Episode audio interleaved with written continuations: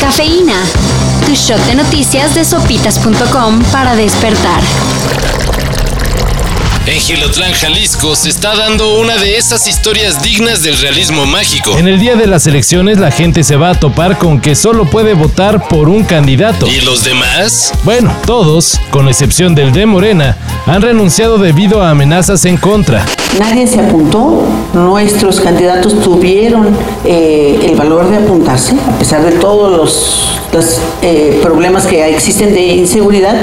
Y aunque los partidos políticos han solicitado que mejor se cancele la elección, El Instituto Electoral se declaró incompetente, perdón, sin facultades para suspender la votación. hagan sus apuestas. ¿Quién creen que ganará? Si van a tratar de relajarse el fin de semana con ayuda de un buen trago, vayan anticipando sus compras. Ya que como habrá elecciones federales, se impondrá ley seca en varias entidades. Yo necesito un trago para decidirme, para olvidarme de todo el estrés que nos rodea. Tampoco se aceleren y vayan corriendo por las caguamas, Consulten con su cantinero de confianza. porque en la mayoría de los casos la abstinencia no es obligatoria. No más, no se las sirvan tan cargadas. No se les vaya a hacer tarde para votar. This new generation of fans, they have a very specific image of what Oasis was.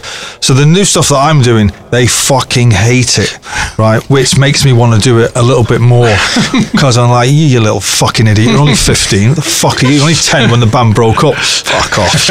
Muy rockstar y todo, pero a Noel Gallagher le metieron su buen jalón de orejas por no querer vacunarse contra el COVID. En entrevista para la BBC, el ex líder de Oasis comentó que aunque él predicaba que la gente está en su derecho de no vacunarse, su doctor lo acabó convenciendo. Si no la tomas, eres un tonto, Le dijo el doc, y con eso tuvo el mayor de los Gallagher. Quien, por cierto, No quería aplicársela porque creía que se le caería el cabello. Luego de la salida de Zinedine Zidane, era toda una incógnita quién se ocuparía del banquillo del Real Madrid. se decía que Antonio Conte, También se nombró a Raúl González. e incluso por ahí se postuló hasta Hugo Sánchez. El presidente Florentino Pérez ya, ya lo sabe de forma directa, no por intermediarios, eso, de que estoy en la mejor disposición de, de contribuir y colaborar cuando él lo desee. Pero bueno, ya todo solucionado. El gran Carlo Ancelotti volverá a dirigir a los Es merengues. uno de los DTs con más finales de Champions dirigidas. Y con el Real Madrid ganó la del 2014. A ver si repite. Son comunes los socavones en calles y autopistas del país. Pero el que apareció en Puebla merece mención especial.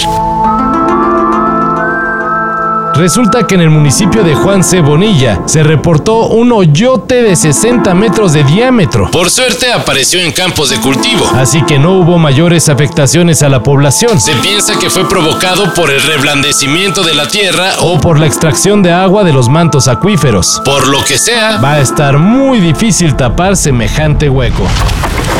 Para esto y mayor información, En sopitas.com.